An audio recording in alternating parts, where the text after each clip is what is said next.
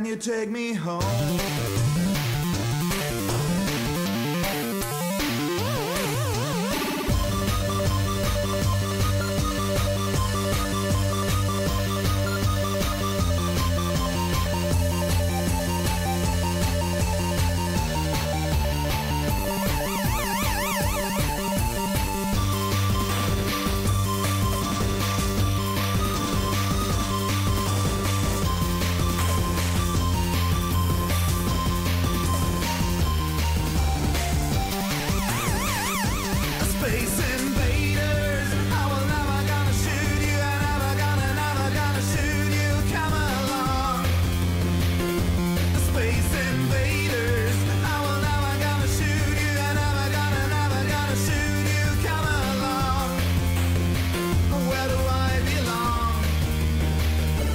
Take me home?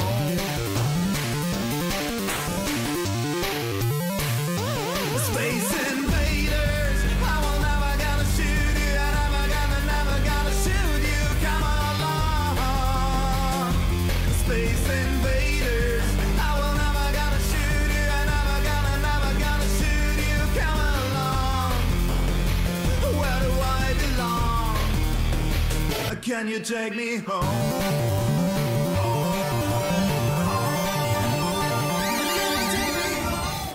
Ja, Donnerstagabend, 21 Uhr, inzwischen fünf Minuten. Ich habe ein bisschen Schwierigkeiten gehabt, den Button zum Starten zu finden. Ihr hört euer Fortinanders Fanzone Webradio mit der 238. Sendung inzwischen. Und heute in der 238. Sendung zum ersten Mal dabei Thomas oder Reagan the Left Hand, wie ihr ihn besser kennt. Hallo Thomas.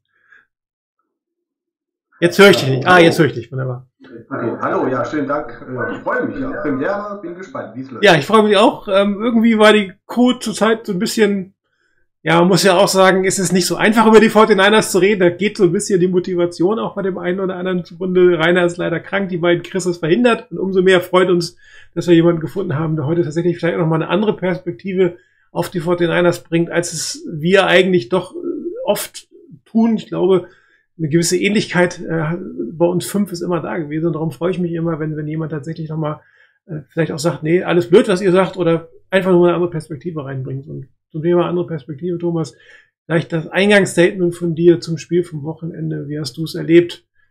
Wie ist dein Frustlevel? Ja, mein Frustlevel ist gar nicht so hoch, weil ich ehrlich, ehrlich gesagt gar nicht so viel erwartet hatte.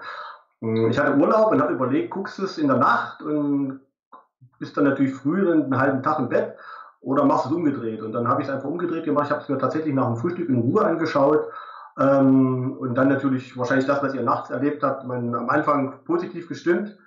Aber dann kippte das natürlich immer weiter, immer weiter. Und am Ende war ich, habe ich, war ich froh, dass ich mir sozusagen nicht die Nacht um die Ohren gehauen habe. Ich mache das eigentlich eher selten, weil ich schon denke, live ist live und wir schreiben ja auch in den Threads, das ist mir auch wichtig und da freue ich mich auch, dass wir da Kontakt haben. Aber bei dem Fall war es wirklich so, dass ich habe, ich hau mir diesmal nicht die Nacht um die Ohren, weil ich hatte tatsächlich im Preview habe ich ja auch so ein bisschen angedeutet, nicht ganz so viel äh, Erwartungen, weil ja, ich glaube, es liegt mehr im Argen als nur äh, ein Spiel gegen die Colts.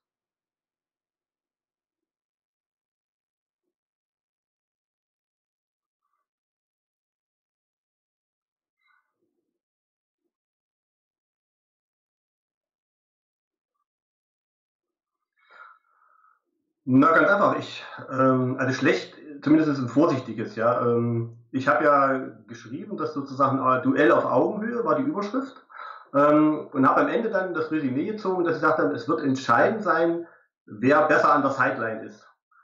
Und da, jeder, der so ein bisschen auch verfolgt, wie wir diskutieren, bin ich ja mittlerweile sehr skeptisch, was äh, Kai Shannon anbelangt. Und deshalb, äh, Frank Reich äh, callt auch, also er macht das auch selber, aber ich glaube, er ist mehr Head Coach als unser Coach das bisher geschafft hat.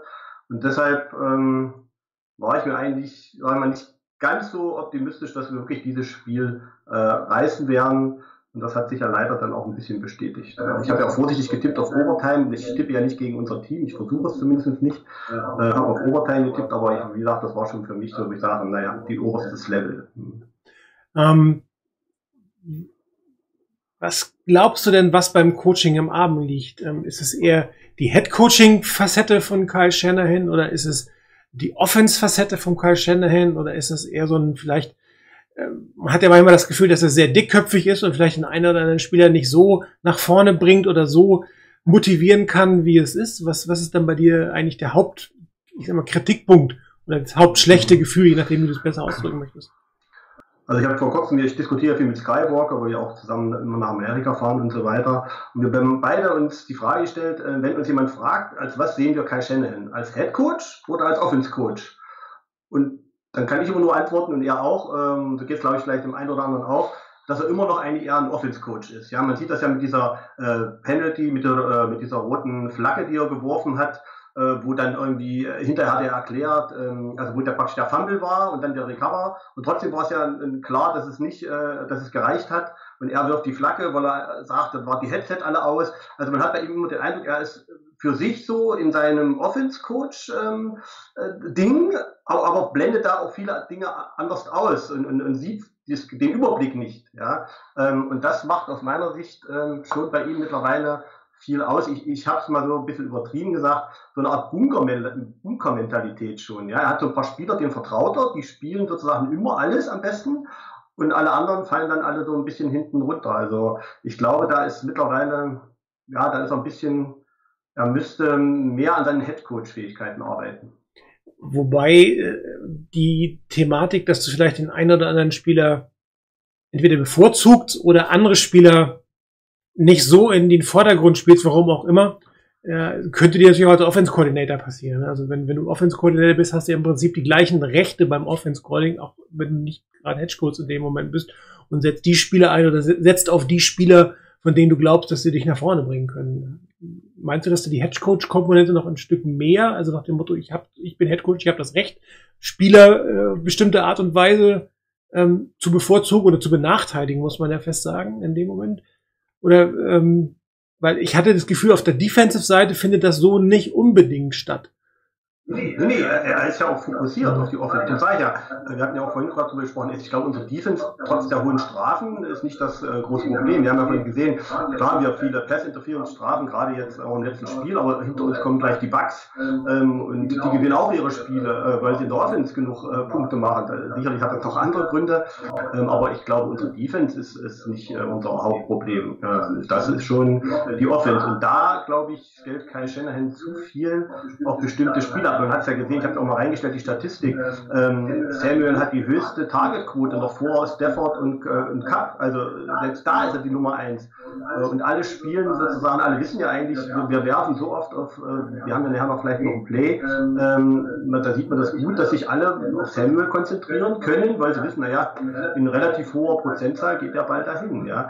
Und andere Spieler, wie, Dwelly zum Beispiel, unser bester Catcher, ich meine, die Colts hatten den Linebacker Okoreke oder so ähnlich. Äh, der hat gegen Miami und gegen die Ravens 100% aller Targets zugelassen und äh, zwei Touchdowns schon.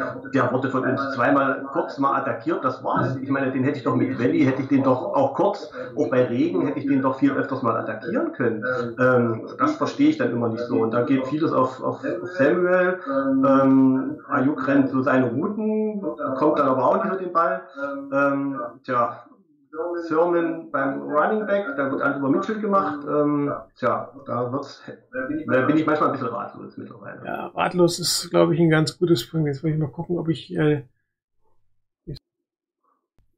ich will mal gucken, ob ich Routen für, ähm, für Brandon Ayuk finde, weil du gerade gesagt hast, der rennt so ein bisschen daneben. Mal schauen, ob wir hier was finden für ihn.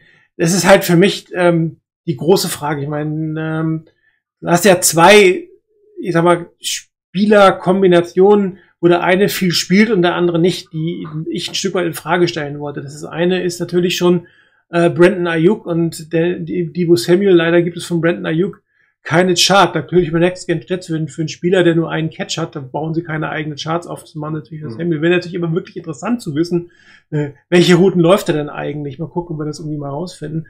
Und das zweite ist ja das Thema äh, Elijah Mitchell und Trey Sermon. Also gerade bei Ayuk und Sermon scheint man ja irgendwie diejenigen, die eigentlich höher gedraftet wurden, für die sogar getradet wurde zum Teil, ich weiß, hat irgendjemand bekommen, ich glaube, Cohn war das mal so einen Kommentar geschrieben, dass anscheinend Shanahan den Spieler, für die er tradet, irgendwie noch mehr erwartet oder noch schnellere Entwicklungen erwartet als für alle anderen Spieler. Und die sind dann am Ende des Tages eher die Leidtragenden. Während in Debo Samuel als zweite Rückblick hast du natürlich schon eine gewisse Erwartungshaltung, völlig klar.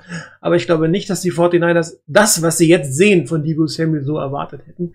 Werden sie vermutlich von Brandon Ayuk genau das, was sie von Samuel jetzt sehen, auch erwartet hätten. Ist halt die Frage, ob es im Jahr zwei so ist oder woran es im Endeffekt liegt. Ne? Und ich frage mich natürlich auch immer gerade bei Receivern, wenn es um zum Beispiel um Rust Valley geht, wie ist denn das Vertrauen der Quarterbacks oder des Quarterbacks, muss man ja fairerweise sagen, in ihn? Ähm, wie weit traut er sich, das, traut er dem Spieler zu, äh, die Separation zu haben, die Catches zu machen, dann bist du natürlich im Training nicht drin. Also sprich, ist es ein, ein, eine Frage des Play-Callings oder ist es eine Frage der Entscheidung des Quarterbacks, für welches Target er sich am Ende des Tages dann entscheidet. Ne? Das ist in der Tat eine spannende Frage. Ja. Ähm, ich meine, wenn man jetzt von der, ähm, von der Statistik ausgeht, ist ja Valley äh, und ähm, Jennings unsere, unsere sichersten Receiver, wenn man es mal, auch wenn sie nur eine kleine Sample Size haben. Und Valley war schon immer eigentlich ein guter äh, Ballcatcher. Warum der, ich habe mich auch letzte Saison schon aufgeregt, warum der so wenig äh, Bälle bekommt, äh, weil er eigentlich, wenn er spielen darf und, und Catches kriegt, dann fängt er die in der Regel auch. Das ist tatsächlich eine gute Frage, ob äh, Garoppolo ihm misstraut. Das kann ich mir eigentlich gar nicht vorstellen, weil er hat eigentlich, wie gesagt, einen unserer sichersten Catcher. Ähm, oder ob es einfach, ähm, tja, einfach auch am Spielzug liegt, der dann schon so vorgegeben ist. Das kann ich, oder dass eben, wie gesagt, Garoppolo eben relativ zügig nur auf seinen ersten Read und der ist dann oftmals Samuel, das sieht man nachher, wenn wir dieses Klima zeigen, auch schon relativ deutlich und da konnten sich die Colts ja auch gut drauf vor einstellen. Wie gesagt, man muss sich das vorstellen, Samuel hat die höchste Targetrate vor allen anderen NFL-Playern, noch vor dem Duo Stafford Cup ja, und äh, Packers, also ähm, Rogers Samuel, und ähm, Adams. Adams. Ja, also das muss man sich mal vorstellen. Ja. Ich meine, die können sich das vielleicht auch noch ein bisschen eher leisten als wir. Ich glaube, wir können uns das noch ein bisschen weniger leisten. Also wir haben schon, darum sage ich auch immer, ich glaube, unser Team ist gut. Ja. Es gibt auch, gab ja auch die Diskussion an Bord, ist es vielleicht zu alt, ist es auch nicht. Wir, haben, wir sind unter den Top 10. Ja. Also wir haben noch ein junges Team. Wir haben ein paar ältere, ganz klar, aber wir haben viele, viele junge. Und die müssen wir jetzt aus meiner Sicht, äh, müssen die jetzt eingebunden werden, weil die eigentlich, ein Talent ist doch da und der Ayuk hat es doch bewiesen. Und äh, auch die Separation-Frage hat man ja diskutiert. Klar, er hat nicht mehr so eine große Separation, aber andere Spieler wie, wie Chase zum Beispiel, der hat so eine ähnliche Separation, der hat schon fünf Touchdowns, aber der kriegt eben auch viel mehr, mehr Targets. Ja, und Ayuk kriegt ja, ja immer den kläglichen Rest. Und wenn er den kriegt, teilweise, ich weiß nicht, im vorletzten Spiel war das, wirklich enge Catches gemacht hat, muss man sagen, wie schwere Catches die er gefangen hat, dieser eine Outpass fast vom Boden gefischt und solche Geschichten. Also, wenn ich das sehe, frage ich mich immer, was ist das Problem der Coaches oder des Quarterbacks, des der Quarterbacks mit Brandon Ayuk in dem Moment? Ne? Man kann natürlich sein, ähm, dass er im Training ein anderes Bild abgibt. Das wissen wir ja nicht, ne? dass er quasi im Training ähm, Vertrauen verliert und im, im Spiel dann so wenig, er kriegt dann zwar die guten Catches, aber es sind halt einfach zu wenig. Ja, und ähm, bei Jamar Chase hatte man das ja am Anfang in der, in der Preseason gesehen, dass er ganz viele Drops hatte und da war ja schon sonst was über ihn diskutiert worden und kaum hat die Saison angefangen, fängt er und fängt er und fängt er und er hat auch das Vertrauen seiner, seiner Coaches und seines Quarterbacks durch diese schlechte Preseason nicht verloren. Und das ist halt wirklich die Frage bei den 49ers. Wer schenkt ihm gerade zu wenig Vertrauen? Wenn du wenig Vertrauen entgegengebracht bekommst, musst du gleich dreimal so hart arbeiten eigentlich. Ne? Also nicht, es reicht nicht, wenn du normal hart arbeitest, du musst extrem viel hart arbeiten. Und oft ist es ja so, wenn du dann, dann, dann überkompensierst du was. Das Risiko hast du natürlich auch. Ne? Wissen wir nicht. Aber auch das könnte ich mir durchaus vorstellen, dass, dass er dann zu viel im Training versucht und dann nicht das hinbekommt, Entschuldigung, was man von ihm erwartet. Und das ist für mich eigentlich die größte Enttäuschung, wobei ich mir nicht sicher bin, ob ich von ihm enttäuscht bin oder ob ich vom Team enttäuscht bin. Das kann man halt in dem Moment wirklich schwierig sagen. Ja, also wie gesagt, ich bin sehr gespannt und ähm, hoffe eigentlich, meine, wenn, er spricht immer davon, Shanahan spricht immer davon, wir müssen uns alle verbessern, aber ich habe immer das Gefühl, er meint immer alle anderen äh, und nicht sich, sich mit, weil irgendwie so richtig das Gefühl, dass er sich verbessert oder irgendwie was jetzt anders macht oder, oder er lernt, will ich ja nicht sagen, aber ähm, also ich habe immer das Gefühl, er sagt, alle müssen sich verbessern oder wir müssen uns alle verbessern, meint er eigentlich immer alle anderen, aber ähm, bei ihm geht es ja dann immer weiter und es gibt ja auch einen schönen Bericht, ähm, wenn man sich das Playcalling anguckt, dann heißt es sozusagen, die ersten 15 Plays sind so, die haben wir schön ausgearbeitet, die funktionieren und dann hört irgendwie plötzlich auf. Mhm. Ja, so, das haben wir jetzt ja schon ein paar Mal erlebt. Ja. woran das liegt, ist ja auch eine spannende Frage. Ja. Und ich sage mal, er hat ja nun den Ruf des Masterminds und äh, des Offense-Gurus und für mich war so ein kleiner Aha-Effekt, als ich die Statistik gelesen habe, dass er eine geringere Winning Percentage hat äh, Percentage als ähm, äh, Singletary und äh, Chip Kelly. da habe ich gedacht, wow, also ich, das ist jetzt nicht so toll, ist, aber dass es äh, in diesen Regionen ist, da habe ich mich dann schon gewundert. Wobei er natürlich mit, meine ich, teilweise mit Quarterback spielen musst, mit denen du nicht gewinnen kannst. Das muss man ja auch fairerweise sagen. Ne? Oh, das Logo darfst du hier aber nicht zeigen. Da gibt's ja gerade ganz schön viele, wahrscheinlich Buhrufe gerade im seinem Bierding. ähm, Ach so, Entschuldigung, ja, ich kann es drehen, ja. Aber, kein, kein Problem. Ich bin ja auch ein bisschen nervös, deshalb brauche ich auch mal einen kleinen Schluck Bier ab und zu. Äh, nächstes Mal komme ich hier im St. Pauli-Trikot oder dann sowas. Nee, ähm, also was mir zum Beispiel aufgefallen ist, äh, jetzt am Wochenende, ähm, Trey, Quatsch, Elijah Mitchell hat, glaube ich, 107, 107 Yards, muss ich mal gucken. Hm, es waren, ja, es waren 107 Yards. Von denen hat er ungefähr zwei Drittel in den ersten beiden Drives erzielt. Ich glaube 57 im ersten, dann hat er nochmal 10 oder 12 oben drauf gepackt und dann war am Ende nicht mehr so viel. Natürlich kann man sagen, ja, Adjustments, bla bla bla. Aber dann kommt wieder das zum Tragen, was du gerade gesagt hast. Die ersten Plays sind gescriptet, dann kommen vielleicht die Adjustments von den, äh, von den gegnerischen Teams und dann ähm, schaffen es die 49ers am Ende vielleicht auch nicht mehr selber nochmal zu adjusten. Ich gehe mal hier auf die Running-Statistik, die ich persönlich extrem erschreckend finde, muss ich sagen. Ich meine, ähm, klar sind 18 Läufe für Elijah Mitchell nicht viel, aber man hatte das Gefühl, der stand einfach permanent auf dem Feld. Ja, selbst wenn er den Ball nicht bekommen hat. Und ähm, Brandon Ayuk, klar, der Endaround, ja, hat nicht so viel gebracht. Garoppolo ist logisch. Hasty drei Carries, weiß ich nicht, ob das ist. Und Trey Sermon gar keinen Carry. Der hat ja auch, glaube ich, keinen Offense-Snap gehabt in irgendeiner Form. Ne? Und dann frage ich mich auch, wo ist, also, oder ein, ein Teil des, der Stärke der 49ers in den letzten Jahren im Running Game war aber, dass sie mit jedem Running Back, nicht, nicht jeder hat gleich viele Carries im Spiel gehabt, aber sie sind alle irgendwie eingesetzt worden und dann hat man geguckt, wer ist denn in dem Moment der Beste, wer, wer ist die Hot Hand, ne? und der wird weiter gefeatured und die anderen kommen ein Stück weit rein. Das war mal der eine, das war mal der andere Running Back. Und hier hat man wieder das Thema, es ist Elijah Mitchell, der auch wirklich gut gespielt hat, zumindest am Anfang, und ähm, ein bisschen hasty und dann gar nichts. Also diese, dieses, dieses äh, Running Back Platoon-Geschichte, die die 49ers, finde ich, sehr gut, vor allen Dingen in der, in der Saison, als sie in Super Bowl gekommen sind, sehr gut gezeigt haben. Das fehlt für mich jetzt komplett. Und das ist auch wieder die Frage, liegt es an, den, an dem am mangelnden Vertrauen? Ist Trey Sermon vielleicht auch nach dem Hit noch nicht wieder ganz fit? Weiß man ja auch nicht am Ende des Tages, aber man sieht ihn auch nicht auf dem, auf dem Injury Report.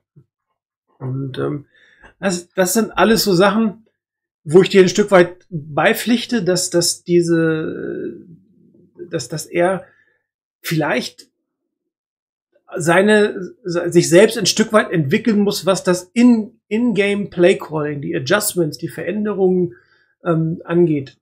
Ja, dass man, dass er daran arbeiten muss. Und ähm, zum Beispiel der Touchdown oder der Drive mit dem Touchdown von Dio Samuel, der war deutlich aggressiver gecallt.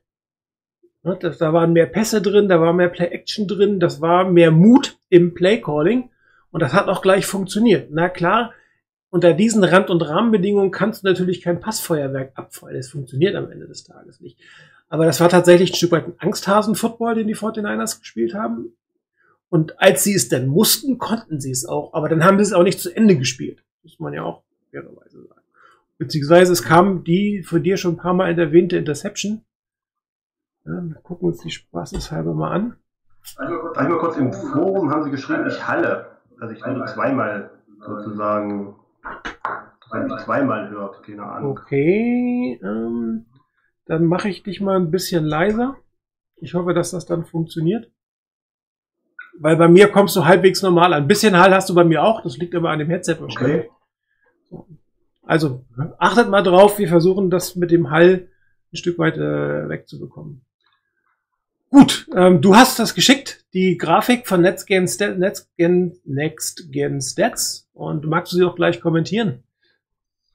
Ja, ich denke, es ist ja relativ, man sieht es gut, man macht auf die 27, auf die 37 und auf die 42 achten und auf äh, von den Colts.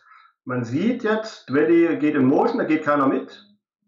Und dann gehen alle drei sofort auf Samuel, orientieren sich. Ähm, das ist auch der Cornerback und die zwei Safeties. Naja, und dann passiert das, ob er nun fangbar war oder nicht, das will ich jetzt ja nicht diskutieren, aber Fakt ist, die orientieren sich alle schon beim Spielzug, alle schon Richtung Samuel, wollen sie einfach wissen, aha, da wird wahrscheinlich mit höchster Wahrscheinlichkeit der Ball hinkommen. Und man sieht ja, und Salou steht da oben in der Mitte alleine und hätte da einen guten Touchdown machen können. Aber da es eben relativ schnell klar war, dass der Ball dorthin geht, offensichtlich auch für die Colts, äh, orientieren sich alle, alle, also die beiden Safeties und der Cornerback orientieren sich äh, darüber. Ja. Und das zeigt nochmal sozusagen, dass das natürlich für Defenses diese hohe Targetquote äh, geht natürlich äh, kein Defense Coordinator an keinem vorbei und dann stellt man natürlich dann auch ein bisschen so die Defense so ein. Und man sieht es hier sehr deutlich, wie sich alle nach auf Samuel orientieren. Ja. Und Sandu wird laufen gelassen. Ja. Gut, der Ball fliegt da schon, aber wie gesagt, ähm, es war schon relativ klar, dass hier der Ball auf Sandu kommt, war das für die Colts Defense offensichtlich relativ klar. Ja aufgrund der Erfahrung der letzten Spiele. Wieder anmachen, was auch interessant ist, äh, wenn du auf die, den Cornerback achtest, den 27 und den Safety, die sind beide unten in der tiefen Zone zunächst, ne? Ja. Ja. Und ähm, warten darauf ab. Das heißt, äh, wenn Samuel tief gegangen wäre, wäre der Safety mit der 42 eigentlich derjenige gewesen, der ihn gecovert hat. Und das wäre auch eine völlig offene Route gewesen. Ne? Das ist auch vielleicht, ich weiß nicht, ob es ein Missread war in dem Moment, was Garoppolo, wenn ich mich richtig erinnere, gemacht hat, der hat gar nicht woanders hingeguckt. Na klar, es ist ein Outpass, muss man auch fairerweise sagen. Ne?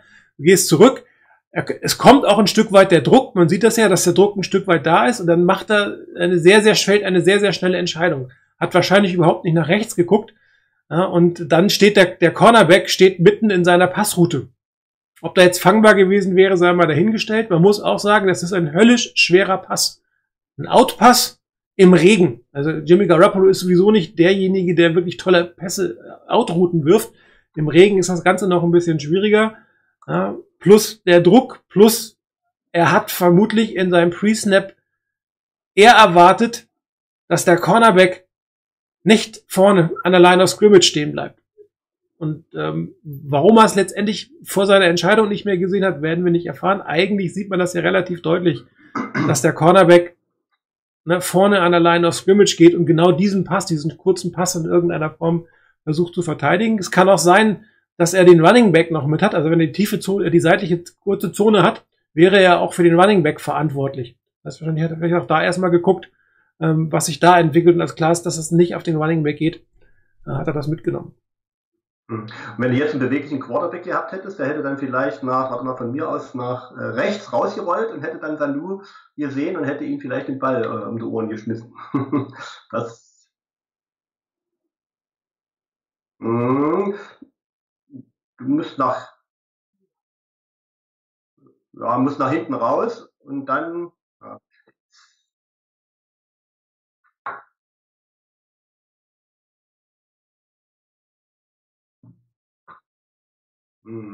Das war ja das, was Shanahan auch äh, Garoppolo auch jetzt wieder vorgeworfen hat, also jetzt vor der Saison so indirekt, dass er lernen muss, äh, Secondaries zu lesen. Das ist ja auch mal so eine spannende Geschichte, äh, wie Shanahan mit Garoppolo die letzten Jahre umgegangen ist. Ähm, ich erinnere mich noch, wie er hier angekommen ist, frei, frisch, fröhlich, frei, hat auch Interception geschmissen, aber auch Touchdowns, hat das Team zum Sieg geführt. Ja, und dann wurde es, äh, ja, wenn ich mich nur heute angucke, sind das wie zwei verschiedene Spieler teilweise, ja. ja gut.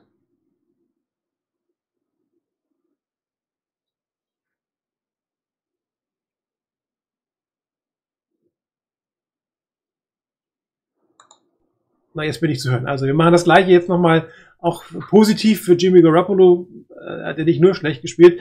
Und das war halt dieser Drive, was ich vorher gesagt habe, wo mehr deutlich aggressiveres Playcalling war. Und dieses war auch tatsächlich ein sehr, sehr schönes Playdesign meiner Meinung nach. Wir haben das, die, die, die Play-Action auf die rechte Seite.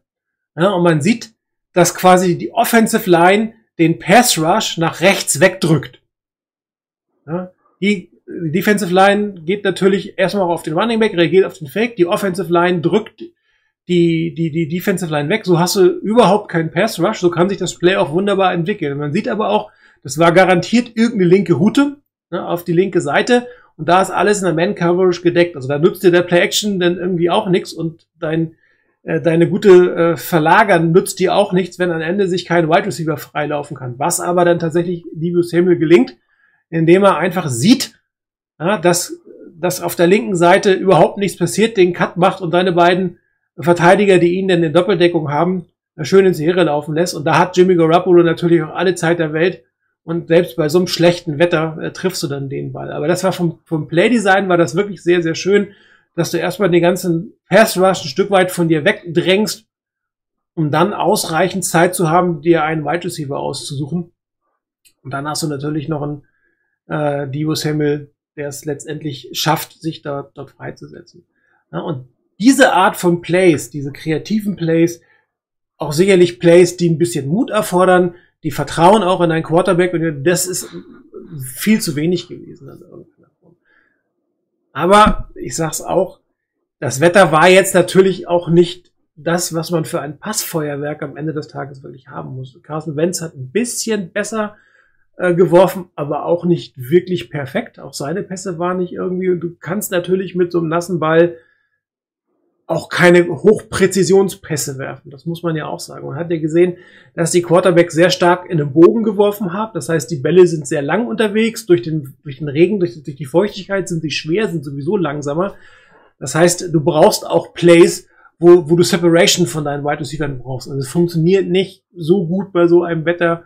Du kannst nicht so präzise werfen gerade über größere Distanzen, dass, dass du dann äh, in die wirklich extrem engen Fenster kommst. Aber da ist dann auch wieder der Coach gefragt, Plays rauszusuchen, die das ermöglichen. Und es gab welche, bei dem Touchdown Drive gab es mehrere auf diese Art und Weise. Und ansonsten haben sie mir tatsächlich ein Stück weit gefehlt, muss man fairerweise sagen. Naja, wieder Play Action hat ein Rating von 140 äh, bei Garoppolo und ohne bei 18. Also das war ja auch die Frage, ja. Und ich glaube, Lennart hat es ja auch gesagt, der Linebacker, dass er ganz froh war und dass dann die 49ers nach den ersten zwei Drives äh, das Play-Action dann eingestellt haben, mhm. erstmal eine Weile.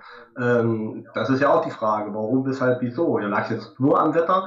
Und dann die Frage natürlich, äh, das Wetter. Ich meine, die Colts haben 34 äh, Runs und wir haben 24. Ähm, ja, obwohl wir eigentlich mit Hasty und auch Sermon noch Ersatz-Quarterbacks oder auch die die Last noch mittragen könnten, hatten. Äh, warum das jetzt so war, also das ist auch die Frage. Ja, ich meine, wir sind nun mal ein Run-First-Team und bisher haben wir es ja eigentlich über den Ruf gehabt oder Shanahan, er kann aus jedem, ich sag mal, Hausmeister einen guten Runner machen. Das klappt diese Saison nicht so.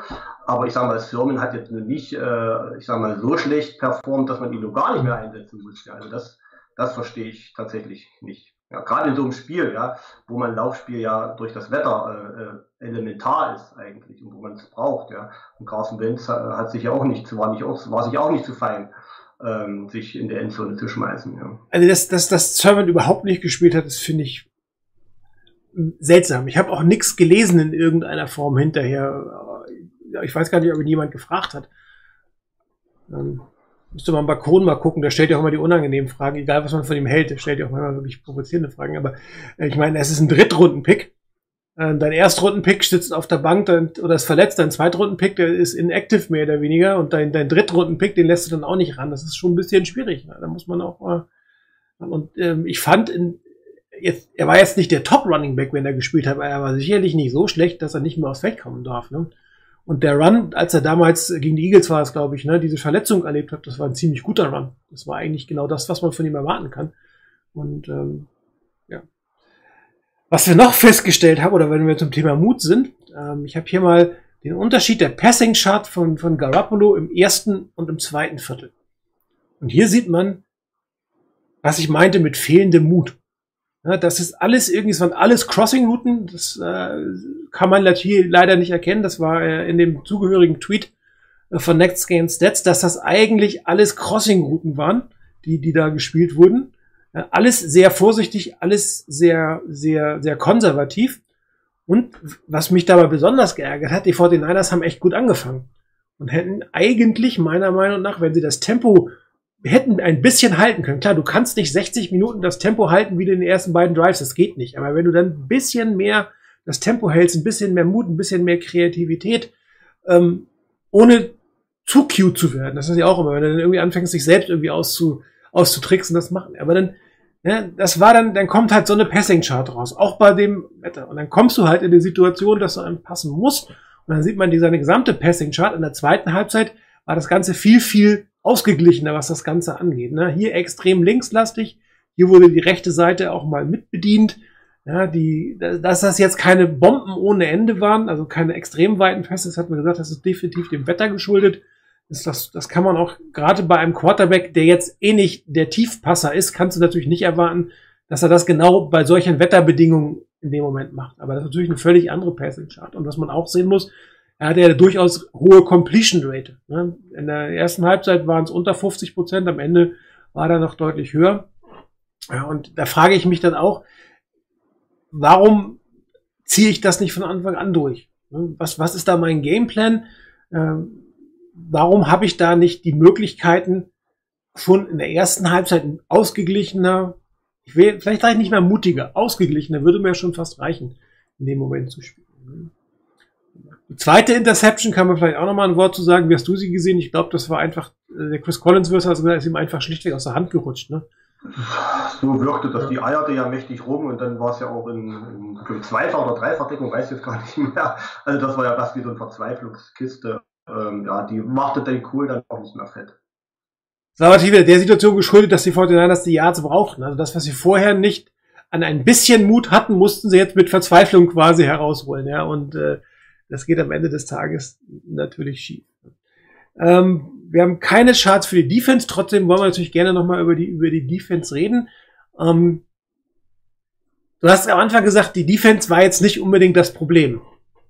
Wobei sie jetzt auch nicht unbedingt gut gespielt hat, muss man fairerweise sagen. Ich hatte den Eindruck, ähm, der Pass Rush war nicht gut genug. Die Defense Line, die Championship Defensive Line war in diesem Spiel einfach nicht gut genug, um so viel Druck auf Carson Wentz aus auszuüben, dass der einfach bei den dritten Downs die Bälle einfach nur in die Luft legen musste und entweder eine Completion oder eine Pass Interference gehabt. Also es waren aber in der Regel uncontested. Ja, da war nicht das, was wir uns eigentlich erwartet haben von, von dieser Defense. Ich glaube, in Summe gebe ich dir recht.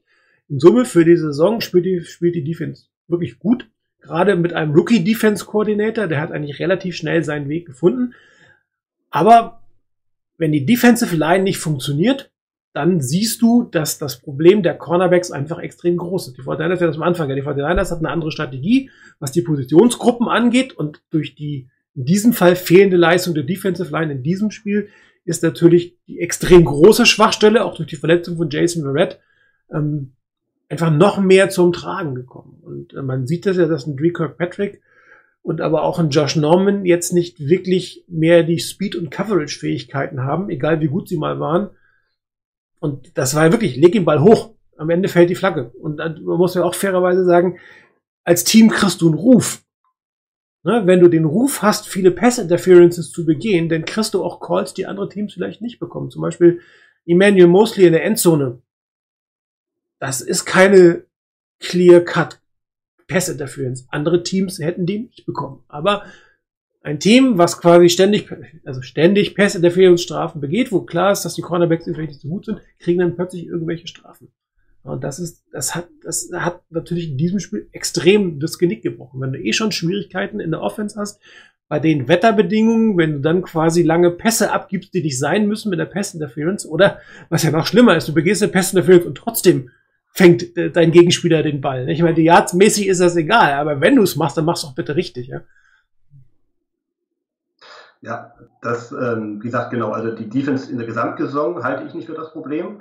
Äh, spielt sogar auch eigentlich besser, gerade auch in der Secondary, als wir erwartet haben. Wir haben ja kaum, also glaube ich, keinen Cornerback, der über 70 Prozent äh, äh, Completion zulässt. Also wir sind da schon. Äh, auch Norman äh, hat ja eigentlich auch dieses Spiel gut gespielt. Ja, die meisten Tackles, drei, äh, drei Tackles für Loss. Äh, ich glaube, Fumble sogar zwei rausgeholt. Also er war immer irgendwie beteiligt, außer dann natürlich die blöden Strafen. Also diesmal war es im Spiel die Summe das war natürlich zu viel. Und es ging ja von äh, breit äh, über die ganze äh, Secondary. Ähm, aber wie gesagt, das war jetzt einmal so ein Rausreißer. Klar sind wir Spitze äh, in dieser Statistik, aber wie gesagt, andere Teams folgen uns da und die gewinnen ihre Spiele, ähm, weil sie eben natürlich auch Dinge in der Offense äh, dann korrigieren können. Und ähm, wir können eben, selbst wenn unsere Defense gut spielt, können wir in der Offense es nicht ähm, nutzen. Und wenn die dann natürlich auch noch mal nicht so gut spielt, dann erst, erst recht nicht offensichtlich. Ja. Und das ist, äh, also ich lokalisiere unser Problem schon vom Cornerback hin oder her. Ich meine, man kann auch immer fragen, Lenoir, warum spielt der nicht? Ja, warum ist er jetzt wieder weg vom Fenster? Ähm, ist auch eine Frage, ja, die noch offen ist. Ähm, aber ich glaube, unser Hauptproblem ist schon in der nicht effizienten Offense. Ja, das äh, sehe ich so. Lenoir ist eine wirklich eine gute, gute Frage. Ich meine, er hat am Anfang gestartet und alle haben ihn irgendwie gelobt und dann war er weg vom Fenster. Auch da erstmal nicht erklärbar. Ne? Vielleicht irgendwelche Trainingssituationen und eine Verletzung, die nicht ganz klar ist. Aber der, der Wechsel auf der Cornerback-Position auf seiner Seite hat irgendwie keine großen Erfolge erzielt. Ich habe jetzt nochmal hier eine Statistik. Ähm, das hier, die, die Zahl, das ist ähm, die Average Separation vom QB, also sprich, wie weit ist der Defender weg vom Quarterback ähm, beim Pass. Und das sind natürlich für dieses Spiel, für die Defensive Line, für die Top Pass Rusher, sind das natürlich verheerende Statistiken. Nicht einer, nicht mal Nick Bosa ist im League Average. Der League Average liegt bei 4,52 Entfernung. Der beste 49ers Pass Rusher hatte 4,56. Ja, und das ist das, ähm, wo ich gesagt habe, wenn die Defensive Line nicht funktioniert, können die Cornerbacks das Problem nicht auffangen. Es geht einfach nicht. Und äh, das ist, glaube ich, das zweite Spiel. Es gab schon ein Spiel, ich weiß gar nicht mehr welches, das zweite Spiel der Saison, wo die Defensive Line wirklich nicht ihre Leistung gebracht hat. Zum einen auch im, im Running Game in der Mitte, auch das ist ja durchaus ein Problem. Dann können wir hier nochmal auf die Running-Statistik von, äh, von Jonathan Taylor gesehen. Ja, man sieht hier alles über die Mitte, hat wunderbar funktioniert. Auch das, ich glaube, im Lions-Spiel hatten wir das gesehen wo der Andrew Swift die Fortinanders eigentlich durch die Mitte fast gekillt hätte, wenn, wenn sie nicht so vor der, vor der vorgelegt hätten. Aber das sind halt immer wieder einzelne Spiele. Das ist die Frage, liegt es am Game Planning? Kann natürlich sein, dass, dass der Gameplan nicht stimmt. Ähm, hat man sich da nicht vernünftig darauf einstellen können. Aber für mich war tatsächlich in der Defense ähm, die, die Linie sowohl im Lauf als auch gerade im Pass. Also ich finde wirklich diese Statistik absolut verheerend für, für ein Team mit ich meine, wie viele Millionen und wie viele Runden-Picks da drin stehen, ne? Das sind ne? Erstrunden-Pick, Erstrunden-Pick, Erstrunden-Pick, hoher Vertrag, hoher Vertrag, extrem hoher Rookie-Vertrag, nächster hoher Vertrag kommt. Und dann ist natürlich das an, an Leistung, das, was da abgebrochen wird. Und da kann auch das Wetter irgendwann nicht mehr äh, herhalten. Ne? Das natürlich ist dein, dein Pass Rush auch unter den Bedingungen nicht ganz so toll, aber die Offensive Line hatte die gleichen Wetterbedingungen. Und ähm, das ist sehr, sehr frustrierend. Und ähm, ich hoffe, dass die 49ers hierfür relativ schnell eine Lösung finden, weil mit, mit diesen Pass-Rush-Statistiken wird das selbst gegen einen Justin Fields und die Bears relativ schwer werden. Also man sieht ja auch in deinem Statistik über Taylor hat man gesehen, also Quentin Nelson war natürlich zurück, das hat der Line schon Stabilität von Line, der ist ja auch fast das meiste seiner Läufe ging über, über den linken Guard. Ähm, die O-Line der Colts war am Anfang von PFF auf Platz 2 gerankt. Also die haben schon, ich sag mal, Fischer ist da der schlechteste. Ähm, die haben schon auch eine gewisse Qualität. Äh, das muss man ihnen auch lassen. Und durch Nelson haben die natürlich auch äh, nochmal an Qualität gewonnen. Aber wie du schon sagst, das ist natürlich für so eine hoch investierte D-Line natürlich nicht die Ergebnisse, die man sehen will. Äh, Ford hatte sich jetzt irgendwie wieder eine Gehirnerschütterung geholt oder zumindest ist in dem Protokoll, wie auch immer. Ähm, weiß man auch nicht, was da wieder losging. Den seine Snap-Zahlen sind ja auch kontinuierlich nach unten gegangen, ohne Erklärung. Ähm, jetzt hat man zum ersten Mal was von einer Gehirnerschütterung gehört. Ja, also das, da gebe ich dann natürlich vollkommen recht, das ist natürlich sehr unbefriedigend. Wenn wir uns mal äh, die Fokusbewertungen gucken, muss ich sagen, dass, was mich am meisten erschreckt, ist der Wert von Fat Warner. 65,3, das waren wir von ihm äh, nicht so wirklich äh, gewohnt in den letzten Jahren. Ähm, ich kann es mir auch nicht ganz erklären. Ich glaube jetzt nicht, ich habe einen super Vertrag unterschrieben und äh, jetzt, jetzt kann ich irgendwie vom Gas gehen. Ich bin mir nicht sicher. Klar, das kann natürlich auch sein. Ähm, man kann aber auch mal als Mensch natürlich eine schlechte Saison haben. Das ist ja auch vollkommen fair. Aber man sieht, äh, die Stabilität auch im Laufspiel durch die Mitte ist natürlich auch davon, oder die fehlende Stabilität geprägt, dass, dass Fred Warner nicht die Leistungen bringt, die wir hatten. Ich glaube, der hatte immer äh, bisher ein über 80, 85er Rating von Pro Football Focus und jetzt ein 65er Rating für einen Spieler seiner Klasse. Und Matt Barrows hat auch, glaube ich, letztens Artikel gelesen. Ich habe leider nur kurz reingucken können, wo er auch gesagt hat, ja, der Top für den Top Linebacker der Liga, da muss er im Moment doch noch einiges machen. Also da ist er nicht da. Hast du irgendwie erst was erkennen können? Ähm, meinst du, es könnte ein systematisches Problem sein? Also dass vielleicht ähm, die Miko Ryans ihn nicht ganz so effektiv einsetzt, äh, wie es Robert Saleh gemacht hat? Oder? Mhm. Also ich glaube, er hat ein bisschen Problem in der Coverage. Das hat aber äh, vielleicht bedingt auch durch El Shazir, der ja auch große Probleme da hat. Ähm, vielleicht ist der Verlust von Dick Greenlaw einfach auch größer, als wir alle äh, das denken. Ja? Also, also erklären in dem Sinne kann ich es mir natürlich nur an solchen äh, ja, hergeleiteten äh, Möglichkeiten. Mhm.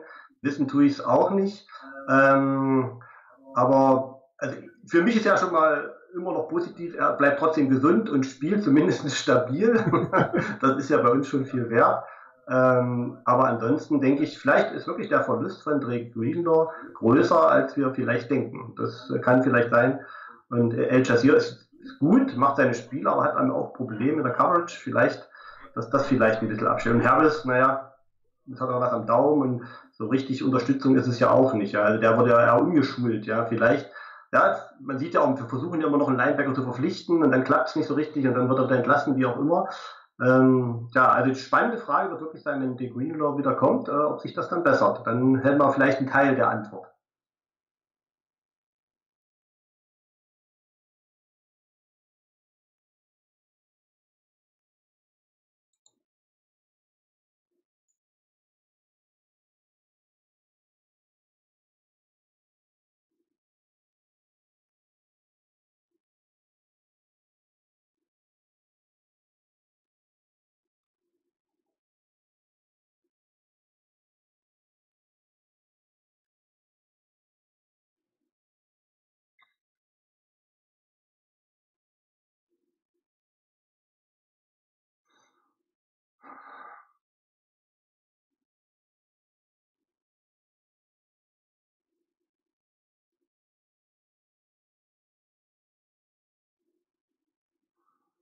Also, dass der Start schlechter war, als es notwendig ist, ich denke, das haben wir ja alle gesehen. Die Spiele waren ja eigentlich im Prinzip alle gewinnbar. Ja, also, das muss man ja sagen. Ähm, aber man hat dann schon relativ schnell gemerkt, dass irgendwas nicht so ganz rund läuft. Ja, Kittel hatte nicht die, die Production, die wir von ihm kennen. Ja, dann, das ist auch so ein Fall, was ich vorhin sagte, diese Bunker-Mentalität. Ja, der ist verletzt und spielt immer noch 94, 100 Prozent aller Snaps, weil Shanahan eben ihn reinschmeißt, reinschmeißt, die besten Leute, so, ja, so drei, vier, fünf, sechs Leute, denen vertraut er, die spielen immer, egal was sie haben, und dann sind sie irgendwann verletzt oder sind dann irgendwann sind nur ausrechenbar. Ja, ähm, ich, ich glaube, ähm, man hat sich da vielleicht wirklich ein bisschen, wir alle wahrscheinlich einfach ein bisschen besser gesehen, als wir sind. Wobei ich immer noch eher in die Richtung sehe, ich glaube einfach, dass das System Shanahan jetzt so ein bisschen an seine Grenzen kommt. Also ich glaube, unser Team ist weiterhin eigentlich ein, ein Team, was Top 10 ist. Da bin ich fest davon überzeugt. Aber irgendwie kommt das System Shanahan mit seiner Ausrichtungen, auch mit dieser Spielerfokussierung, ähm, kommt das irgendwie an deine Grenzen? So, das habe ich eher so ein bisschen lokalisiert. Ich glaube, wir haben einen talentierten Kader. Wie gesagt, das Alter hatte ich vorhin angesprochen, unter den Top 10. Wir sind nicht zu alt. Wir haben ein Team, was entwicklungsfähig ist. Äh, und dann natürlich die Trey-Lance-Problematik. Es gibt ja den schönen Spruch, hast du zwei Quarterbacks, hast du keinen ich war ja eigentlich auch so ein Freund davon, mir gefiel das auch in der Preseason, wo man dann alle beide mal so einsetzte. Aber vielleicht ist auch das ein Problem. Ich meine, das hattest du ja, oder ihr, ihr hattet das ja auch angesprochen, dass auch eine O-Line ganz anders spielen muss mit Trey Lance als mit Garoppolo. Das hat man ja deutlich gesehen, ja. Und deshalb kann man das wahrscheinlich gar nicht so reinwechseln, wie wir uns das alle vielleicht wünschen würden. Ähm, also ich glaube, wir haben so ungeklärte Fragen einfach, ja. Ähm, und die holen uns jetzt einfach irgendwie ein. Und ich glaube, das System Shanahan kommt jetzt irgendwie so ein bisschen an seine Grenzen und er muss jetzt eigentlich aus meiner Sicht wahrscheinlich den nächsten äh, Schritt machen. Und ja, und da muss er eben sich selbst auch hinterfragen. Ja, den, den muss er sowieso machen, wenn er Trey Lance einsetzen will. Den, dann muss er ja Veränderungen machen. Man hat das ja auch gesehen in dem Start von Trey Lance, den ich persönlich als völlig, also überverändert, wenn man das Wort mal sagen muss. Das war eigentlich völlig unnötig, meiner Meinung nach, das so dermaßen auf das Running, die, die Beine von Trey Lance zu versetzen. Und das haben auch viele Beatwriter geschrieben. Warum spielst du nicht deine Offense und baust für ihn Dinge ein? Ne, ein paar Brot- und Butter-Plays sind immer dabei. Das Laufspiel musst du eigentlich gar nicht anpacken. Du musst einfach nur die Chancen nutzen, die Trey Lance dir bietet. Aber du musst jetzt nicht deine ganze Offense auf Trey Lance umswitchen, also eine völlig andere Philosophie fahren. Und da gebe ich dir recht. Das musst du natürlich auch erstmal ins Team reinkriegen. Er hat den ganzen Sommer mit dem System Garoppolo trainiert und soll dann jetzt innerhalb von, von einer Woche oder so auf dieses, auf diese andere Schiene kommen. Und das halt, also ich halte es nicht für notwendig. Ja, die 49ers sind ein Running-Team mit guten Running Backs und dann muss ich den Quarterback nicht plötzlich zum Nummer 1 Runner machen. Der soll gerne die, die, die Möglichkeiten seiner Beine nutzen, aber primär sollten die Running Backs laufen. Und äh, ich glaube, äh, das war für ihn vielleicht, ich glaube, da du überhaupt nicht, weil es gar nicht in seinem Plan war, Lance zu viel sparen. Ich meine, das ist deutlich geworden in dem Spiel, war, glaube ich, gar nicht sein Plan. Und er wollte es auch gar nicht. Und ich verstehe es auch, warum er es nicht wollte. Weil mein, meine Hoffnung war, und die ist leider oft, nee, nicht, nicht wahr geworden, dass Garoppolo um einen neuen Vertrag spielt. Ich meine, die 24 Millionen, die die 49ers ihm nächstes Jahr hätten zahlen würden, würden sie ihm nicht bezahlen. Und wenn du sie haben willst, musst du ein Team haben, was entweder für dich tradet für diese Summe oder dir einen neuen Vertrag anbietet, der diese Summe zahlt. Und da hätte ich eigentlich erwartet, ich spiele um mein Leben. Und das sehe ich von Jimmy Garoppolo gar nicht. Und ich vermute auch, dass, dass ein, ein Shanahan, ein, ein Lynch gedacht haben, hey, der, es geht jetzt für ihn darum, seine Karriere fortzusetzen. Da muss was kommen. Das, das kann nicht irgendwie so ein Angsthasen oder kein, kein, was immer sein Problem ist. Das kann eigentlich nicht sein. Und das finde ich für mich die, die größte Enttäuschung, ähm, dass, dass er wirklich offensichtlich, also entweder ist er nicht in der Lage, besser zu spielen, denn es kann ja sein, das fällt mir aber schwer, weil er hat schon mehr, bessere Spiele gezeigt, oder es ist ein, ein Einstellungs- oder mentales Problem, oder es ist eine Blockade. Kann natürlich auch sein, dass diese Situation ihn zu einer Blockade führt. Also meine Erwartungshaltung war ganz klar, er kommt in die Saison, spielt im Prinzip die Saison seines Lebens, weil davon hängt eigentlich seine Zukunft ab. Ja, und ähm, dann entweder cuttet man ihn oder tradet ihn für was ist völlig egal und dann mache ich den Switch auf meinen neuen Quarterback ja, und verbrenne ihn nicht, ähnlich wie, wie es die Shanahans mit, mit äh, Robert Griffiths gemacht haben. Das war für mich das Alb Albtraum-Szenario. Und das hat mich auch dieses Spiel gegen, gegen die Cardinals so ein bisschen daran erinnert ja, dass, dass der junge Quarterback, der eigentlich überhaupt nicht NFL-ready ist, muss man fairerweise sagen, dann irgendwie in, in der Saison eigentlich seine Karriere wegschmeißt, weil zu viel von ihm abverlangt wird, weil, weil es auf seinen Körper geht, weil im Prinzip viel Frust am Ende des Tages da ist. Und ähm, darum, darum war eigentlich meine Erwartungshaltung, wie gesagt, wir haben ein gutes Team, wir haben eigentlich ein gutes Offense-System, ähm, wir wissen, wie man Spiele gewinnt, wir wissen, wie man enge Spiele gewinnt und wir haben eigentlich mal, hätten wir einen Quarterback gehabt, der um, um, seine, um seine Karriere spielt. Und vieles davon ist einfach nicht eingetreten. Und äh, jetzt ist natürlich die Frage, waren das falsche Hoffnungen? Also war das einfach zu viel erwartet? War das zu optimistisch erwartet? Oder äh, aber auch letztens ein, ein Bericht, wo es heißt, äh, Shanahan ist ein guter Coach, er hat nur ein schlechtes Jahr. Kann auch, ja, er ist ein Mensch, wie wir alle auch.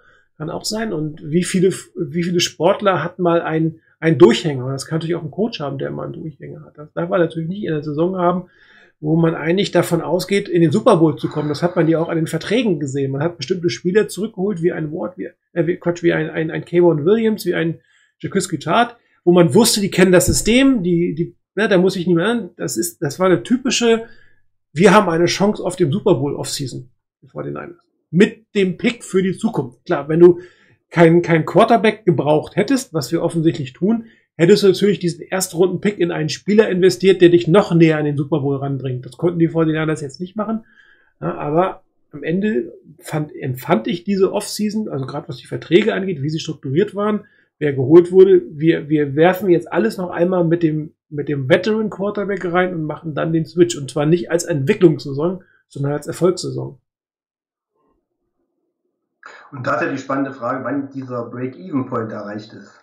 Ich meine, Shanahan hat ja auch dieses Beispiel gebracht, ich glaube mit Washington, wo es war, da stand da auch irgendwie 2-3 oder 2-4 und hat dann noch äh, 10-6, was weiß ich, in die Playoffs geschafft. Also offensichtlich ist bei ihm immer noch sozusagen der Gedanke da, es geht noch irgendwie was oder er will Zweckoptimismus verbreiten. Aber die Frage ist für mich jetzt tatsächlich, ähm, ich sag mal, was musst du jetzt tun? Also als York würde ich äh, Shanahan und Lynch mir an den Tisch holen und würde sagen, Leute, ich habe jetzt hier drei, oder wir haben drei Erstrunden-Picks investiert. Äh, es ist klar, die Saison mit, gerade mit unserer Division, äh, die Cards und die Rams, äh, glaube ich, nicht an den großen Einbruch, wenn sich jetzt nicht vielleicht Murray verletzt oder so. Ähm, die Saison ist mehr oder weniger gelaufen, in Anführungsstrichen, und wir müssen jetzt alles auf Zukunft polen. Und da möchte ich, dass mein Draftkapital jetzt auch spielt. Ja, nicht sofort meinetwegen alle Snaps, aber ich sage, es muss klar sein, dass, und wir wissen ja alle um die Problematik bei Lenz, dass ihm einfach die Spielpraxis auch fehlt, ja. Und bei ihm ist das noch ein bisschen was anderes, ein Jahr auf der Bank sitzen, als äh, vielleicht bei anderen äh, Playern, wo das gut funktioniert hat. Also ich glaube schon, dass es, und er, und er lernt ja auch. Ich finde, wenn man die Spiele sieht, die er jetzt gemacht hat, er lernt relativ schnell auch dazu, ja. Ähm, und da muss man ihn jetzt, denke ich mal, schon unterstützen und man muss ihn jetzt langsam aber sicher in, in die Rolle schieben, dass er sagt, du kriegst mehr und mehr Snaps und irgendwann in Woche 10 äh, bist du dann, oder Woche 11 bist du dann der, der den mehr Snaps spielt. Ja. Und Garoppolo, ich bin sehr gespannt, wie Garoppolo in einem anderen Team agiert. Da bin ich sehr gespannt, weil ich glaube, es ist, wie gesagt, da komme ich zum Shanahan-System glaube nicht nur, dass es ein Garoppolo-Problem ist. Ja. Ähm, ich denke, ich bin sehr gespannt, wie er unter einem anderen Coach, äh, wenn er dann uns verlassen wird, das ist ja offensichtlich, äh, wird ja irgendwann passieren. Da bin ich sehr gespannt, wie er da performen wird. Das, da bin ich sehr gespannt drauf. Ja, was Shanahan natürlich im Moment nicht hat, was er in Atlanta hatte, ist die vertikale Komponente. Die fehlt mit Garoppolo natürlich komplett. Ähm, darum ist natürlich sein System auch ein bisschen beschnitten. Und darum hat man diesen Trade ja auch ähm, gemacht. Also, und, und wenn, wenn du nur ein bisschen mehr Produktivität haben willst, machst du nicht drei Erstrunden-Picks, das kriegst du auch anders hin. Weil wenn du andere Qualitäten haben willst, und ich glaube, es ging nicht nur um die Beine von Trey Lance, es geht auch um den Arm von Trey Lance, dann ähm, investierst du den ganzen Kram auch, um halt dieses vertikale Element zu bekommen. Und ich glaube schon, dass eine Shanahan-Offense mit einer guten vertikalen Komponente extrem erfolgreich sein kann mit diesem Run. Das Running Game wird dir weiter so bleiben, wie es ist mit der Stärke. Wenn du jetzt tatsächlich das Feld noch weiter stretchen kannst, also wenn du wirklich die, die, die Safeties weiter zurückholst, die Linebacker vielleicht weiter zurückholen musst, weil du halt dieses Spiel hast, hast du nochmal eine Komponente selbst. Trotzdem bin ich persönlich immer noch anderer Meinung. Solange die 49ers nicht mathematisch aus den Playoffs eliminiert sind, würde ich den Switch nicht machen. Ähm, weil er die Saisonvorbereitung war einfach auch nicht. Dann hat er gesagt, es war eigentlich nicht der Plan. Und ich würde tatsächlich äh, bis zur letzten Sekunde um die Playoffs kämpfen. Wenn die Playoffs nicht mehr erreichbar sind, ist es eine andere Saison. Dann habe ich ja wieder eine ganz andere Philosophie. Da bin ich mit Snoopy immer am Diskutieren, dann brauche ich keinen Sieg mehr. Also wenn ich aus dem Playoff raus bin, kann ich auch alles verlieren. Okay, Draft-Picks in diesem Fall, ah doch, klar, wenn du einen Zweitrunden-Pick hast, ist natürlich auch interessant, ob du ihn bei, ne, an, an 44 oder an vielleicht 33 hast, ist schon ne, Unterschied in dem Moment. Also wenn die Playoffs vorbei sind, dann ist es für mich, ab dann beginnt für mich eine Entwicklung zu sein. Solange du um die Playoffs spielen kannst, wenn du jetzt in Chicago verlierst und 2-5 bist, bist du mathematisch nicht raus, aber dann bin ich schon fast bei dem Thema, da bist du raus. Aber wenn du zum Beispiel jetzt in Chicago gewinnst mit einem 3 zu 4 durch die sieben Playoff-Teams, ist das, ist das nicht verloren. Und, und solange würde ich auch wirklich um die Playoffs spielen. Und meiner Meinung nach haben natürlich auch die Veteranen, also oder alle anderen verdient, in der Saison, um die Playoffs zu spielen und nicht einfach nur die Saison abzu, äh, abzufeiern, um zu hoffen, dass der, dass der junge Quarterback kommt. Zumal ich habe ein bisschen Angst um Trey Lance, muss ich sagen. Also ich habe echt so ein bisschen äh, Bammel, dass, dass das ähnlich wie Robert Griffiths ist, dass er zu früh zu verbrannt wird, vielleicht sich eine Verletzung in irgendeiner Form zuzieht. Ähm, und, und ich halte viel davon, einen Quarterback tatsächlich auf der Bank zu entwickeln und nicht unnötig aufs Feld zu bringen. Aber ich glaube, es gibt so viele Philosophien, wie du einen Quarterback entwickeln kannst und es gibt so viele Erfolge und Misserfolgsgeschichten bei allen möglichen Varianten. Das gibt kein richtig und kein falsch. Das kannst du halt immer hinterher ähm, äh, hinterher äh, bewerten. Und ich finde es halt super, dass tatsächlich äh, mein, du da eine völlig andere Perspektive in dem Moment hast, ähm, dass, dass man, das zeigt einfach, es gibt keinen richtigen Weg. Ja, und das zeigt auch, warum Fans eigentlich kein Team führen sollen. Ja, auch sagen. ja, weil sie einfach nur Fans sind und sagen, ey, ich finde, äh, dafür werden wir alle nicht bezahlt in irgendeiner Form. Ja, aber es ist, es ist auch halt, es macht sie auch wieder interessant. Ne? Wenn wir alle die gleiche Meinung hätten, dann wäre das ja auch total langweilig. Gut, ich schlage mal vor, wir gehen mal durch die Fragen im, in, im, äh, im Thread, bevor wir dann kurz mal auf das Chicago-Spiel gehen. Ne? Schauen wir mal, was haben wir denn hier? Ah, ja, das Thema mit ähm, die Forest Buckner. Äh, natürlich interessant, dass das zwei Jahre später thematisiert wird. Ich meine, wenn es so dramatisch gewesen wäre, hätte man natürlich, oder wenn es so, äh, hätte man das auch vorher entweder wissen oder berichten können. Das frage ich mich immer jetzt. Gerade vor diesem Spiel kommt genau diese Diskussion auf.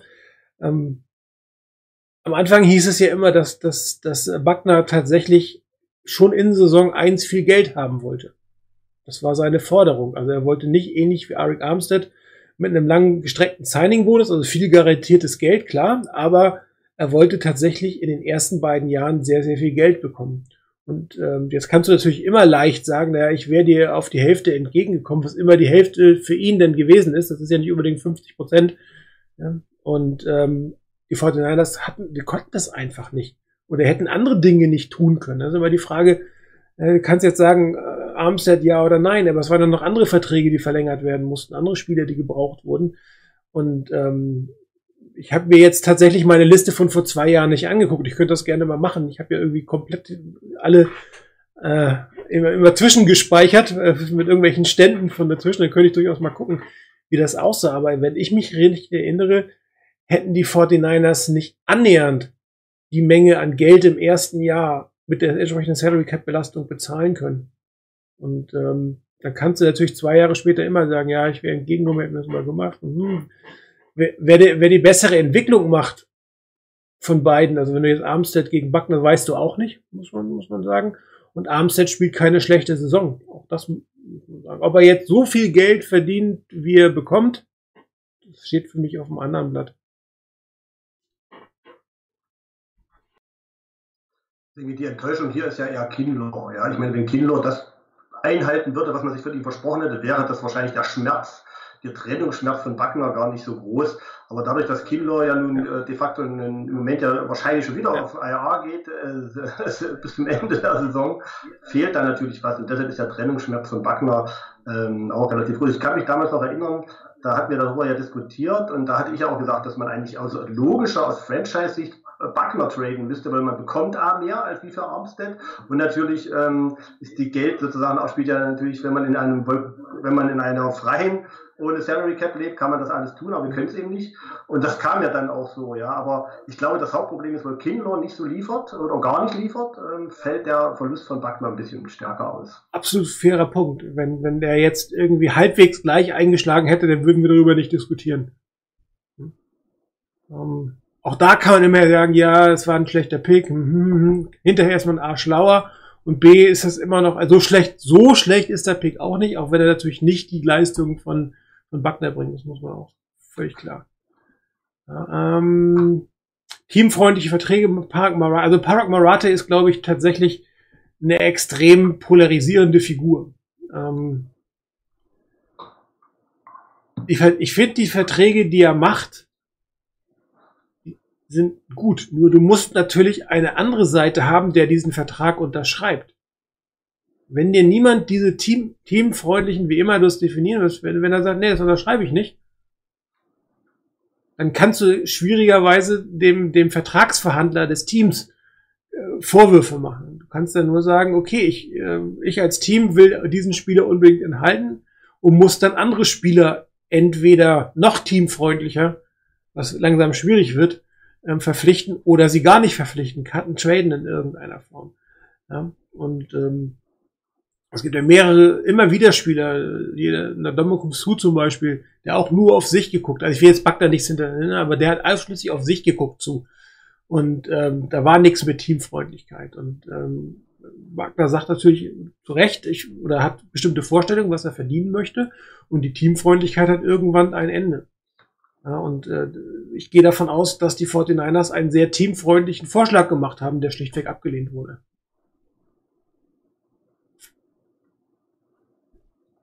Äh, was war das andere? Was wollte er wissen? Gibt es eine Situation, bei der Jörg vielleicht doch das Gefühl hat, dass Shannon die Entwicklung von Lenz ist ja dein Punkt, den du gerade gebracht hast, ne? Ja, also wie gesagt, da bin ich mal gespannt. Ich meine, Jörg hält sich ja sehr zurück. Ähm, er hat ja damals bei einer 8-8-Saison äh, was von, dass er sich entschuldigt und dass das nicht sozusagen das Spiel der 49ers ist. Bin ja mal gespannt, wie lange er ruhig bleibt. Ich weiß nicht, was im Hintergrund läuft.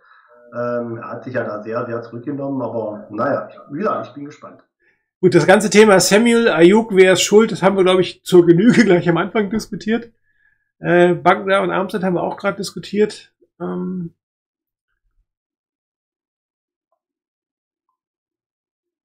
reicht aus als Quarter. Da braucht man ein. Wer sind AR und DW? Uh, äh, Rogers und Watson würde ich tippen.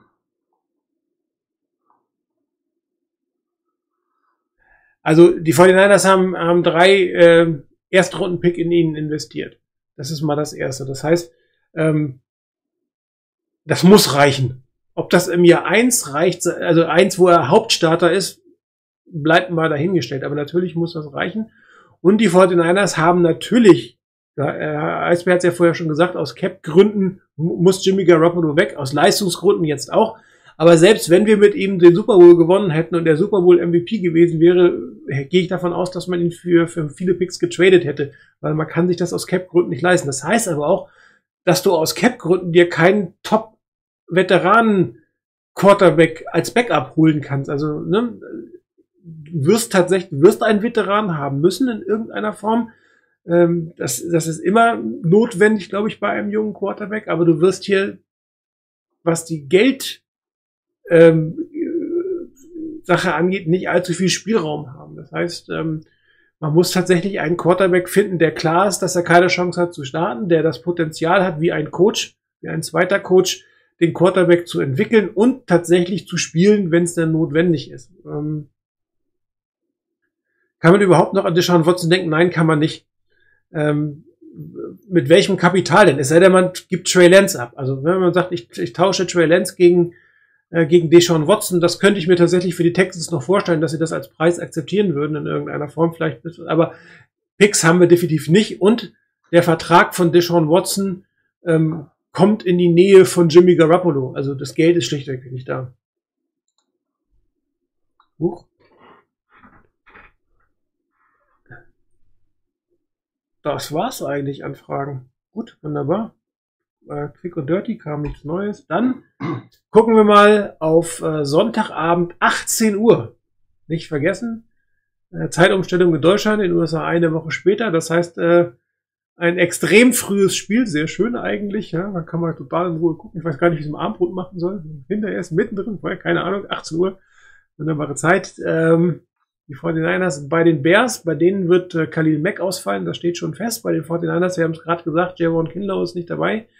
Wir haben zwei Leute im Concussion-Protokoll, wo wir tatsächlich ja mal nachgucken könnten, ähm, wie es heute aussieht. Ich habe noch gar nichts gelesen. Wie siehst du denn die Chancen der 49ers in Chicago und was müssen sie tun, um zu gewinnen? Naja, eigentlich müssen sie wieder das Passspiel in Gang, äh, in Gang bringen. Ich weiß nicht, Chicago regnet ja auch äh, gerne mal. Also die, äh, die Bears, sag ich mal, die produzieren pro, pro Spiel 14,4 Punkte und das liegt an dem schlechten Passspiel. Ähm, da sind sie tatsächlich äh, auf Platz 30 der NFL und bei den Total Offense sind sie auf Platz 32 der NFL. Also ich sage mal, eigentlich, äh, wenn wir unser Passspiel in Gang kriegen, müsste es sozusagen, müssten wir sie über den Arm äh, schlagen können. Mit Mac ist sehr gut. Ja, also die, die Bears haben eigentlich auch nicht so eine Pressure-Defense. Also die sind mit den Prozenten eigentlich relativ im unteren Drittel der NFL. Aber die haben schon 21 6 und da hat natürlich Kali Mack schon mal 6 alleine. Wenn der nicht spielt, ja, dann ist das schon ein großes Fund, mit dem man buchern kann. Ähm, weil unter Druck natürlich Garoppolo ähm, schlecht ist. Das muss man einfach äh, auch konstatieren. Ähm, ich sehe uns schon auch mit Chancen, aber in dieser Gesamtgemengelage bin ich sehr, sehr unsicher. Ja, also Justin Fields, ich sag mal, die, die Bears haben ja bitte das gleiche Problem. Matt Nagy hat ja auch Kritik, dass er äh, Justin Fields nicht richtig einsetzt. Da wird auch das Play-Calling ähm, kritisiert. Dann fing der ja auch an mit Dorten. Also die haben ja so eine ähnliche Problematik auf der Quarterback-Position wie wir.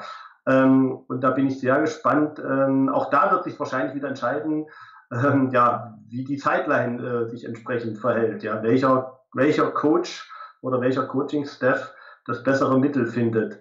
Ich bin statistisch natürlich auf unserer Seite, aber in der ganzen Gemengelage ist es schwierig, ähm, sozusagen mit hundertprozentigem Vertrauen in dieses Spiel zu gehen, dass wir das gewinnen. Ja, es ist auch in Chicago. Ähm, Justin Field kann seine Füße auch einsetzen. Aber ich sage mal, Kali Mack ist schon ein großer Verlust für die Bears. Also das könnte uns tatsächlich auch Jimmy Garoppolo helfen. Wenn seine, seine Wade, ja, wir haben ja schon geschmunzelt, Früher in der letzten Saison war es High Ankle Sprain, heute ist es in dieser Saison Calf. Ja, also man hört ja nur noch Calf, Calf, Calf. Ähm, ja, also ich bin vorsichtig optimistisch, aber ich finde unsere Gesamtsituation schwierig.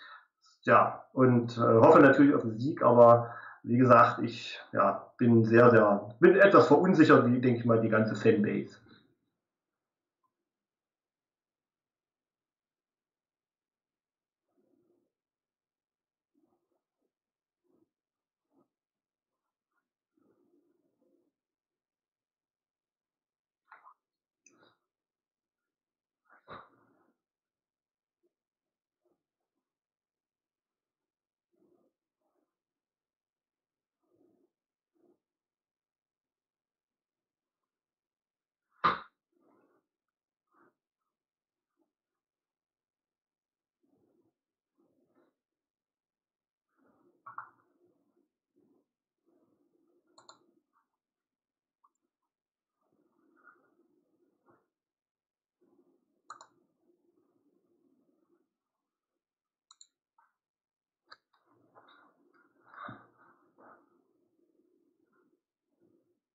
Ja, ne, ich habe die, also die Bears haben 14,4 pro Spiel und wir haben 22,5. Also die haben eben und in der Passing Offense, da sind sie bei 124,4 äh, Passyards pro Spiel und da sind sie auf dem letzten Platz. Ja, und äh, darum sage also da sind wir eigentlich überlegen. Das ist äh, beim Rushing ist es ähnlich, wahrscheinlich auch der Justin Fields. Ähm, da sind wir eigentlich überlegen. Und wie sagt Kali Mack, ich sage, die haben 21,6. Das ist eine Hausnummer aber die haben eine relativ geringe Pressure-Rate. Also die machen viel sozusagen, also was Event Depression dann richtig offensichtlich. Ähm, es könnte Garoppolo äh, helfen, wenn Mac nicht spielt. Also wahrscheinlich jedem Team, aber uns auch. Ja, aber wir müssen unsere Offense in Gang bringen. Das ist das A und O. Also da, da haben wir ja im Moment gerade ein bisschen Probleme. Ich glaube, dass die 49ers tatsächlich ähm, im Kopf irgendwas umschalten müssen. Auch die werden natürlich mit einer anderen Wartungshaltung in die Saison gewesen sein, gegangen sein, haben jetzt viermal in Folge verloren, hätten eigentlich jedes Spiel, was sie verlieren, verloren haben, gewinnen können. Also es waren ja keine hoffnungslosen Spiele in irgendeiner Form. Das muss man ja auch sagen. Es ist ja nicht so, dass wir hier ein Team haben, wo du denkst, die können gar nicht gewinnen. Was ist denn das los? Nein, sie könnten gewinnen, wenn sie tatsächlich ihre Stärken mal mehr als nur eine Viertelstunde pro Spiel gerade in der Offense umsetzen können. Und ich glaube, das ist eine große Kopfsache. Das ist eine Kopfsache beim Headcoach, der sich zusammenfinden muss, wie bringe ich dieses Team nach vorne. Das ist natürlich eine Kopfsache bei den Spielern. Das ist eine Kopfsache bei unserem Quarterback. Und ähm, wenn die 49ers es tatsächlich schaffen, ein halbwegs normales Spiel, also sie müssen nur, sie müssen kein Spitzenniveau bringen, sie müssen ihr normales, gutes Niveau über die meiste Zeit des, des Spiels bringen und dann sollten sie eigentlich ein Team wie die Bears locker schlagen können. Und ich glaube, das ist tatsächlich eher ein mentales Problem. Natürlich, die Verletzungssituation ist immer noch nicht gut, Kittel wird nicht spielen. Ähm, man muss gucken, wer in der Defense durch die, die, die Concussion-Protokolle dabei sein wird oder nicht. Ja, und ähm, klar, du hast auch gesagt, Shanahan muss sich hinterfragen, ähm, was kann ich nochmal verändern, wo kann ich vielleicht mal über meinen Schatten springen, wo kann ich nochmal eine, Nuance anpassen, um einfach eine, Zündung in diese Offense zu bringen und auch Selbstvertrauen in diese Offense, auch Selbstvertrauen in diese Offense zu bringen. Ich meine, die 49ers hatten ja auch viel Pech am Wochenende. Der, der Pass, wo Jamaica, Jamaica Hasty gestolpert wäre, äh, fast ein Touchdown gewesen, wenn er den gefangen hätte. Das ist auch wieder ein anderes Spiel. Da haben wir wirklich sehr viel Pech gehabt und, und sowas setzt sich irgendwann im Kopf irgendwann fest. Ne? Und, und äh, das ist diese mentale Barriere muss meiner Meinung nach primär ähm, überwunden werden. Und dann sollten die Fortinanders sind auch Wettfavoriten. Ich glaube, die, die, die Buchmacher sehen auch, dass sie eigentlich das bessere Team sind, trotz der Verletzungssituation und trotz der Problematiken. Und ähm, ich glaube, sie müssen gar kein gar nichts extrem Besonderes machen. Sie müssen einfach ihre Identität, die sie die letzten Jahre hatten, aufs Feld bringen. Starkes Laufspiel, gute Play-Action, wenig Fehler, müssen natürlich die Strafen zurückziehen, gerade in der Defense, aber dann sollte das eigentlich machbar sein. Aber es sind natürlich viele Dinge auf einmal, die, die korrigiert werden müssen ne, in dem Moment. Es ist ja nicht eine Sache, sondern mehrere Sachen, die, die zusammenkommen müssen. Und das macht es am Ende des Tages natürlich ein Stück weit schwer. Trotzdem bin ich weiterhin optimistisch. Ich glaube, die Fortinanders sind definitiv das bessere Team. Sie müssen es einfach nur umsetzen. Und, und ähm, manchmal ist ja auch so, wenn du nach so einer, so einer Talsohle dann diesen einen Sieg hinbekommst, dass dann ne, nochmal so, ein, so ein, eine Zündung passiert, dass dann nochmal in irgendeiner Form kommt. Wenn sie aber nicht kommt, dann sind wir wirklich in der Situation, wie du sie beschrieben hast, dann müssen die Fortinanders sich überlegen, was ist das Beste für das Jahr 22. Aber da bin ich, also ich persönlich bin da noch nicht. Ich persönlich habe noch Hoffnung, dass man zumindest um den siebten Playoff-Platz mitspielen kann, bis, bis relativ lange. Und wenn du erstmal drin bist in den Playoffs, werden, werden die Karten sowieso neu gemischt. Haben wir immer wieder festgestellt. Und meiner Meinung nach sind die 49ers vom Talent her, vom Coaching her ein, ein Playoff-Team. Sie müssen es nur einfach zusammenbringen. Sie müssen es auf die Reihe kriegen, schlicht und einfach. Darf ich dir mal auch, du hast mir jetzt viele Fragen gestellt, darf ich dir mal auch eine Frage stellen? Klar? Glaubst du, dass Garoppolo fit ist? Nochmal, Entschuldigung. Glaubst du, dass Garoppolo fit ist? Fit. Also, dass er seine Verletzung überwunden hat und fit ist. Es ist aufgrund der, der, der Wettersituation ist das schwer zu beurteilen. Also das, du kannst, ich meine, die haben alle irgendwie Schwierigkeiten, hab zu stehen, du hast Schwierigkeiten zu werfen. Ähm, ich, ich finde, das sah nicht wirklich toll aus, was er gemacht hat, aber bei Wenz auch nicht. Ja, und äh, daher ist das schwierig zu. Also 100 Prozent wird er nicht sein, da bin ich mir ganz sicher. Ähm, aber wie viel er drunter ist, ist aufgrund der, der widrigen Bedingungen, fand ich jetzt aus dem Spiel schlecht abzulesen. Ich glaube, das werden wir tatsächlich, wenn es besseres Wetter ist am, am Sonntag in Chicago, da wird man das besser sehen können. Wenn er, ich sag mal, unter 90 Prozent fit ist, dann kannst du ihn eigentlich nicht spielen lassen. Das haben wir ja auch festgestellt. Ich weiß nicht, woran es liegt, ob er dann einfach nicht genug Selbstvertrauen hat, keine Ahnung, oder ob seine auch bei hundertprozentiger Fitheit vorhandenen Defizite dann einfach so stark zum Tragen kommen. Das ist natürlich auch möglich. Ähm, er hat ja Probleme mit dem, mit dem Standfuß. Und das ist natürlich schwierig für einen Quarterback, wenn du den Fuß, mit dem du quasi den Druck ausüben musst, wenn du den nicht richtig setzen kannst und wenn du dann sowieso ein Problem hast mit bestimmten Würfen, äh, mehrt sich dieses Problem. Also 100% fit ist er nicht, aber ich weiß jetzt nicht, wie, ob er wirklich so gehandicapt ist, dass das konnte ich aus, also aus, aufgrund der Wetterbedingungen nicht so ganz erkennen. Man. Okay, wir werden es ja gleich in Chicago sehen. Bitte? Wir werden es ja vielleicht. Äh, sollten wir, ich glaube, wir werden es relativ schnell sehen. Ähm, weiß gar nicht, ähm, Trey Lance hat gestern limitiert äh, getrainiert. Es war wirklich interessant, mal zu sehen, ähm, wie sein Training am Ende der Woche ist, weil wenn er weiter so limitiert trainiert, dann vermute ich mal, dass er nicht mehr als Backup zur Verfügung steht. Dann würde natürlich ein, ein nicht fitter Garoppolo, der nicht spielen kann, bedeuten, wir würden Nate Sutfeld sehen. Ich weiß nicht, ob ich das möchte, wenn ich ehrlich sein darf. Wobei, oft ist es ja so, dass das gerade Backup-Quarterbacks in den ersten ein, zwei Spielen durchaus gute Leistungen bringen. Das äh, Duke ist nicht dabei. Ne? Das ist äh, das äh, Tim Rattay-Syndrom. Na, von Sudfeld, ich meine, da gibt es ja auch kaum. Ich, ich, kann den überhaupt nicht einschätzen. Genau. Also, hm. da, darum möchte ich es auch gar nicht sehen. Ich möchte es gar nicht wissen. Ich möchte gar nicht einschätzen lernen. Das Risiko ist extrem hoch. Aber kann er natürlich auch überraschen. Und äh, du musst dir natürlich als Headcoach dann auch klar machen, also was kann ich denn meinem Quarterback zutrauen? Also wann spielt er so schlecht, dass mein Backup, egal wie groß das Risiko ist, nicht doch die bessere Aktion wäre in dem Moment.